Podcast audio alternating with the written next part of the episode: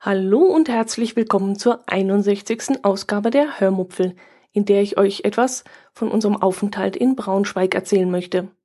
Außerdem soll es noch einen kleinen Hörmupfel-Podcast-Rückblick ins Jahr 2014 geben. Viel Spaß beim Hören. Wie ich euch in der letzten Ausgabe der Hörmupfel erzählt habe, waren wir übers verlängerte Wochenende in Wolfsburg und danach auch noch in Braunschweig. Über Wolfsburg habe ich euch ja schon ausführlich berichtet, ähm, weshalb ich heute gleich zu Braunschweig überschwenken möchte. Wir hatten dort für zwei Nächte ein Zimmer in einem Stadthotel gebucht, das den Namen Centro Hotel Zeller Tor beträgt. Es liegt in der Ernst-Amme-Straße, circa 1, ja, circa ein Kilometer von der Altstadt entfernt. Zu Fuß läuft man da schon ein Weilchen. Das Hotel ist ganz witzig aufgebaut. Es befindet sich nämlich in einer Art ähm, altem Bürokomplex, der so ein bisschen neu aufgepimpt wurde. Und in dem auch, ich glaube, Architekturbüros, Kanzleien und irgendwelche andere Firmensitze ihren Sitz haben. Man betritt das äh, Gebäude also durch eine Drehtür und steht dann mitten in einer riesigen Eingangshalle. Mit dem etwas sehr altersschwachen Lift muss man dann in den ersten Stock hochfahren, wo sich in einem kleinen Zimmer die Rezeption befindet. Das an sich ist ja schon ungewohnt und dann ist aber dann noch die Aufteilung der Zimmer und das toppt doch das Ganze dann enorm. Die Zimmer, oder besser gesagt Apartments, sind nämlich im Gebäude auf den verschiedenen Stockwerken und verschachtelten Ebenen verteilt. Ich habe gerade gesagt Apartments. Ich weiß nicht, was dieses Gebäude früher beinhaltete. Jedenfalls sind die Zimmer ein wenig anders als normalerweise in einem Hotel so vorzufinden sind. Sie sind nämlich sehr groß und verfügen neben dem recht geräumigen Bad auch noch über eine Kochnische, die sich bei uns in unserem Zimmer über hinter zwei großen schrankartigen Holztüren verborgen hat. Wir haben diese Kochnische allerdings nicht genutzt. Sie, wir sind lieber essen gegangen. Aber für Geschäftsreisende, die vielleicht mal mehrere Wochen in Braunschweig zubringen müssen, ist das vielleicht eine interessante Option. Dann können Sie dort Ihr Essen selber machen oder abends noch eine kleine Brotzeit. Was mir beim Betreten des Apartments auffiel, war der widerliche Geruch. Hier hatte man entweder gerade frisch den Teppich mit besonders blumigen Duftnuancen gereinigt oder Irgendwo war ein sehr aufdringlich riechender Duftstein versteckt worden. Ich weiß nicht, äh, was das war. Ich fand zwar zwei Duftstäbchen in einer Art Vase auf dem Schreibtisch, die rochen aber nicht mehr so stark, ähm, dass ich annehmen konnte, dass der Geruch von dort ausging. Ich hatte dann so ein bisschen den Verdacht, dass irgendwo durch die Belüftungsanlage vielleicht etwas in den Raum geleitet wurde, was natürlich Quatsch ist und ziemlich paranoid, aber ich suchte wirklich das ganze Apartment ab und fand nicht den Auslöser dieses aufdringlichen, parfümhaltigen Geruchs. Nun, diese zwei Nächte, die wir dort übernachtet haben, haben wir dann auch irgendwie überstanden. Das Zimmer war ja an sich sehr ordentlich, relativ sauber, hatte eine breite Fensterfront. Die Fenster waren auch zu öffnen, so dass ich dann ausgiebig lüften konnte, was ja auch nötig war. Ähm, es gab einen Fernseher, einen Föhn, diverse Dusch- und Waschutensilien, je ein sauberes Dusch- und Handtuch. Das äh, fand ich auch super. Das ist heutzutage auch nicht mehr üblich, dass es ein äh, separates Handtuch gibt. Das Frühstück war auch sehr gut, sehr leckeres, frisches Brot, frische Brötchen, Wurst, Käse, Kaffee, Tee, Marmelade, Nutella, ähm, eben alles, was man so zum Frühstück braucht. Einzig ein süßes Plunderstückchen oder etwas ähnliches, also ein ähnlich süßer Nachtisch, das äh, fehlte mir ein wenig. Aber das ist wirklich Jammern auf hohem Niveau. Ähm, wenn man den Preis dann auch von dem Hotel ansieht, war das sicherlich ein sehr gutes Preis-Leistungs-Verhältnis. Wir zahlten für die erste Nacht 50 Euro und für die zweite 60 fürs Zimmer, exklusiv dem Frühstück. Das Frühstück wurde dann nochmal mit 4,50 Euro pro Person berechnet, was wirklich super günstig war. Mm, wir mussten für den Parkplatz allerdings noch extra fünf Euro berappen, der sich äh, auf einem benachbarten Einkaufszentrum befand. Vielleicht hätte man auch eine Parklücke in der Umgebung des Hotels finden können, Ähm, ich stelle mir das ziemlich schwierig vor, weil es war schon starker Verkehr in den verschiedenen Straßen ums, ums Hotel herum und die Anwohner haben da auch fleißig geparkt. Außerdem war während unseres Aufenthalts eine Baustelle direkt vor dem Hotel, so dass die ganze Straße gesperrt war und hier konnte man dann leider auch nicht parken. So viel zum Hotel. Ähm, wir sind dann abends am Tag unserer Ankunft noch Richtung Zentrum gelaufen, weil wir noch etwas essen gehen wollten. Ich hatte über Yelp ein türkisches Restaurant rausgesucht, das äh, den Namen Sas ähm, hatte. Das befand sich am neuen Petri-Tore 7 und es ist ein sehr, sehr kleines Restaurant mit nur wenigen Tischen und wir hatten wirklich Glück, dass wir am Freitagabend überhaupt noch zwei Plätze bekamen. Das Essen dort war sehr, sehr lecker. Ich hatte Lamm in Tontopf. Lamm im to Tontopf hieß das, glaube ich, ja. Und äh, das wurde dann auch kochend heiß serviert und schmeckte wirklich hervorragend. Der Grillteller meiner besseren Hälfte sah auch sehr reichlich und sehr appetitlich aus und er meinte dann auch, es sei gut gewesen. Ich persönlich würde auf jeden Fall wieder dort einkehren und das Restaurant auch anstandslos unseren Freunden empfehlen. Am liebsten wäre ich auch gleich am nächsten Tag nochmal dort essen gegangen, aber uns lockte ja auch noch der Weihnachtsmarkt rund um den Dom St. Blasi. Dort waren wir dann am nächsten Tag unterwegs. Das ist dann auch wirklich eine ganz besonders schöne Location dort beim Weihnachtsmarkt in Braunschweig. Die Weihnachtsstände waren rund um den Dom, also direkt im historischen Stadtkern aufgebaut worden und das war wirklich sehr beeindruckend. Wenn auch, naja, durch die vielen Weihnachtsbuden, die aufgestellten Tannenbäume, die Lichterketten, der ganze Weihnachtsschmuck, wir haben halt nicht mehr allzu viel von diesem berühmten Ensemble eindrucksvoller historischer Bauwerke rund um den Dom sehen können. So wird das nämlich auf dem auf der Homepage von Braunschweig beschrieben äh, dieser, dieser historische Stadtkern, das Ensemble eindrucksvoller historischer Bauwerke. Ja, es war auch wirklich beeindruckend, es ist wirklich schön, aber man hat halt durch das ganze Weihnachtsgedöns nicht allzu viel davon gesehen. Das Löwenstandbild zum Beispiel ging zwischen dem ganzen Glitz, Glitzer und Glamour fast ganz unter und der Burggraben der Burg war zu einer großen stylistischen Freiluftbar umgebaut worden und ja, für die hm, Weihnachtsmarktbesucher, die gerne Cocktails trinken und abends äh, da noch hingehen, mag das nett sein. Ich fand es ein bisschen schade als Tourist, dass man da nicht allzu viel gesehen hat, sondern nur dieses ganze Weihnachtsgedöns. Wir haben uns dann noch am Dom, im Dom umgeschaut, äh, mit der Grabstätte Heinrich des Löwen und seiner Gemahlin Mathilde. In der Gruft selbst waren wir dann aber nicht mehr. Der Eintritt von einem Euro wäre sicherlich in Ordnung gewesen, aber wir haben es trotzdem ähm, uns erspart.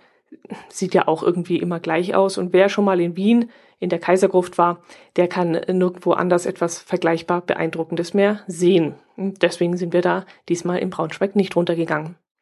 Wir sind am Residenzschloss mit der größten Quadriga Europas auf dem Dach vorbeispaziert, sind allerdings nicht auf die Besucherplattform hinaufgegangen, weil es teils ziemlich stürmisch war und immer wieder regnete, es war auch ziemlich diesig und wir versprachen uns nicht viel von der Aussicht von dort oben. Wir haben dann noch ein Cider eingesammelt, das sich auf dem großen Schlossplatz befindet. Ähm, was Cider ist, habe ich euch ja schon mal in einem anderen Podcast erklärt. Das mache ich jetzt nicht noch einmal. Da solltet ihr dann die beiden älteren Folgen anhören oder einfach mal danach googeln. Im Magni-Viertel hieß das, glaube ich, sind wir dann auch noch gewesen. Das ist eines der ältesten Viertel der Stadt mit vielen schönen Fachwerkhäusern und kleinen, charmanten Geschäften. Wirklich sehr hübsch da. Auf dem Weihnachtsmarkt haben wir uns natürlich auch wieder durchgeschlemmt. Auch dort haben wir Flammlachs entdeckt, den ich auf der Lindauer Hafenweihnacht zum ersten Mal gegessen hatte.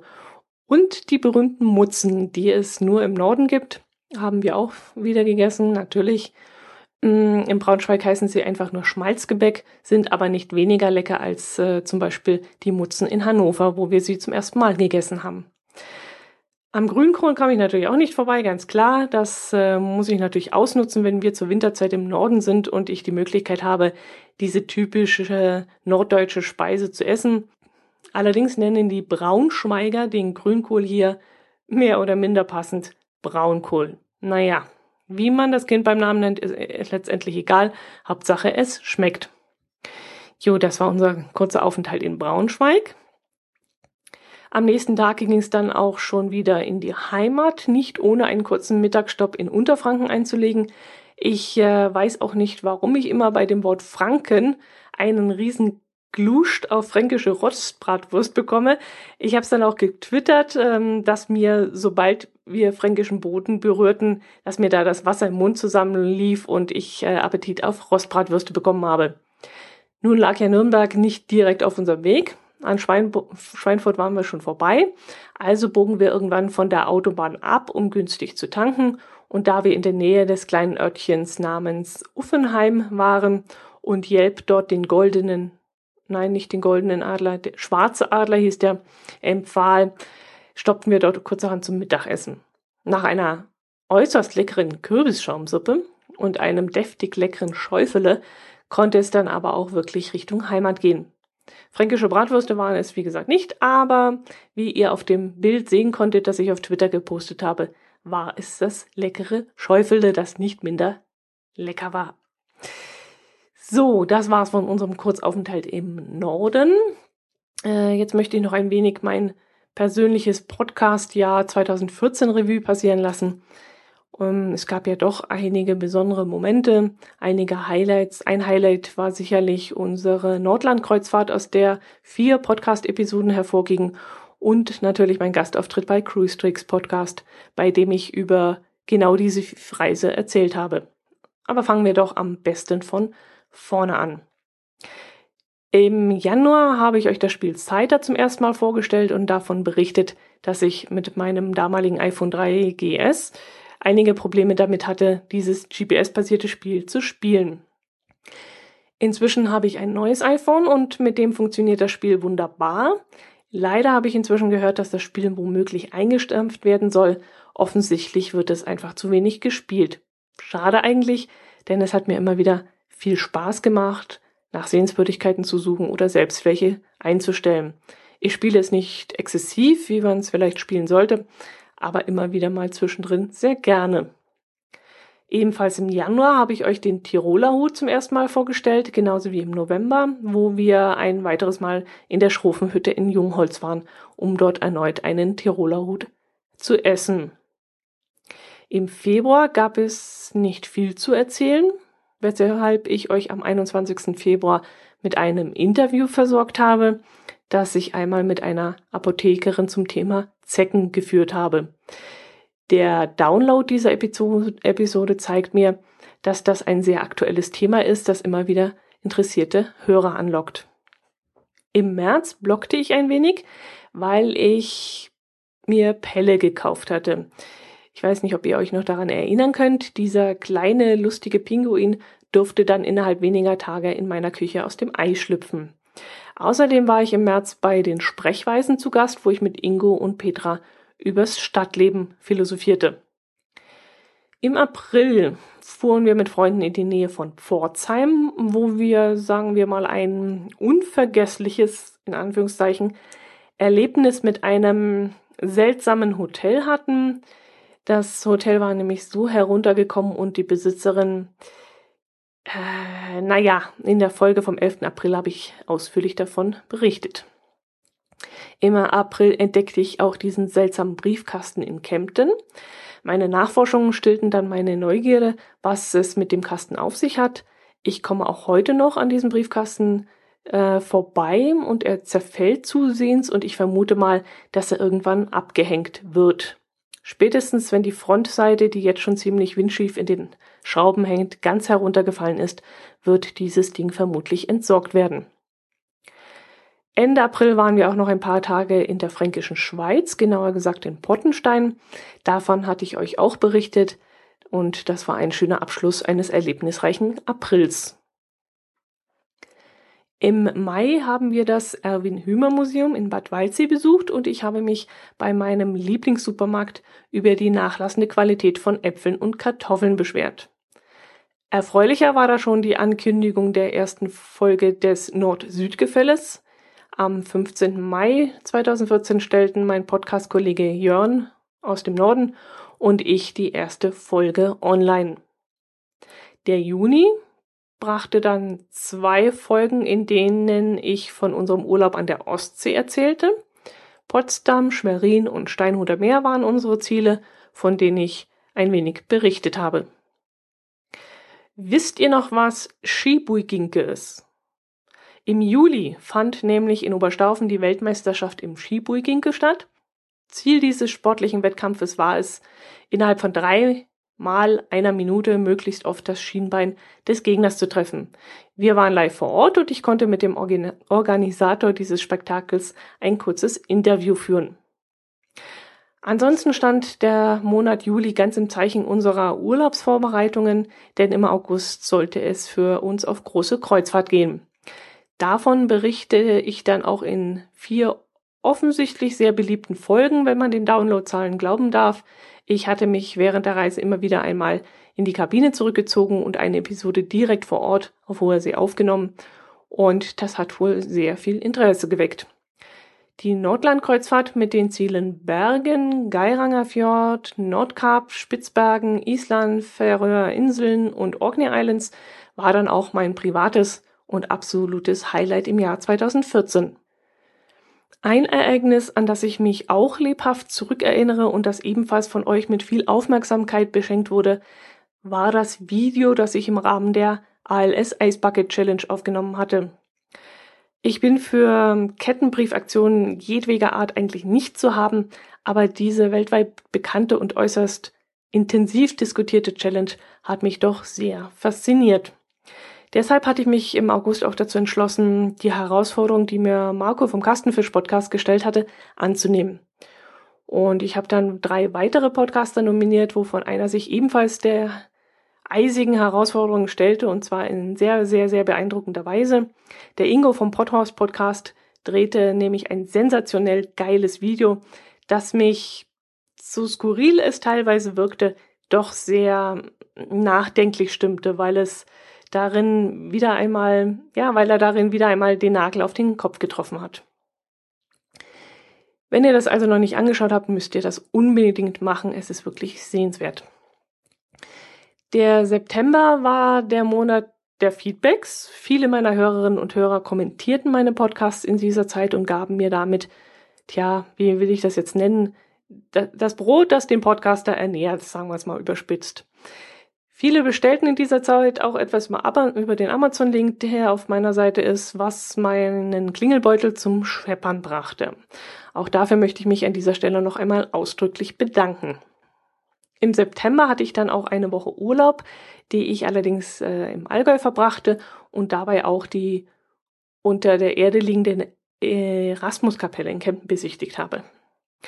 An diesen Ausflug, an diese Stadtführung, die ich da gemacht habe, werde ich mich noch lange zurückerinnern. Die sie war wirklich sehr beeindruckend. Im September war ich auch, wie anfangs bereits erwähnt, beim Cruise Tricks Podcast zu Gast. Und ähm, das war dann auch nochmal ein richtiges äh, Erlebnis. Es war also für mich ein sehr erlebnisreicher Monat. Der Oktober verlief auch nicht wesentlich ruhiger. In der Folge vom 3. Oktober erzähle ich euch zum Beispiel vom Viehscheid in Teigürchdorf und erkläre euch ein wenig, was es denn mit dem Almabtrieb auf sich hat. Mein Blog bekam im Oktober ein neues Gesicht. Ich habe ein neues Design angelegt, etwas heller, etwas frischer und ich habe einen Online-Shop in der Seite integriert, bei dem ihr T-Shirts und verschiedene Accessoires wie Taschenschirme, Getränke, Behälter und so weiter mit einem Podcast-Signet kaufen könnt. Ich hatte mir ein T-Shirt und eine Tasse mit der Aufschrift Ich bin Podcasterin machen lassen und bin damit auch heute noch sehr glücklich. Ich erhalte auch heute noch immer wieder mal Reaktionen und neugierige, neugierige Fragen darauf und muss dann immer erklären, was Podcasting denn nun eigentlich ist. Am 24. Oktober habe ich euch in der 51. Ausgabe der Hörmupfel von unserem Ausflug nach Südtirol erzählt wo wir die berühmte Franzensfeste in Brixen besichtigt haben. Der November verlief sehr ruhig, die Ruhe vor dem Sturm sozusagen, denn dann im Dezember starteten die Weihnachtsmärkte, die ich dann auch zahlreich besucht habe und von denen ich euch dann genauso häufig erzählt habe. Ob auf der Hafenweihnacht in Lindau, auf dem vermutlich kleinsten Weihnachtsmarkt auf der Welt in Ronsberg oder auf dem Heidhauser Weihnachtsmarkt in München oder wie in dieser heutigen Episode der Hörmupfel vom Weihnachtsmarkt in Braunschweig. Das Weihnachtsfest selbst verlief bei uns wie jedes Jahr. Ja, wie jedes Jahr kann man nicht sagen, es finde ich sogar noch schlimmer. Wir haben nämlich in der Familie, das nur zur Erklärung, ein Christkind, das jedes Jahr an Heiligabend seinen Geburtstag feiert. Da dieses Christkind in der Gemeinde bekannt ist wie ein bunter Hund und die Ehefrauen immer sehr froh sind, wenn sie ihre Göttergatten während der Weihnachtsvorbereitungen aus, der, aus dem Haus bekommen können, äh, landen diese dann, also die Ehemänner, immer bei uns in der Christkindküche, wo es traditionell Weißwürste und Bier und das ein oder andere Schnäpsle gibt.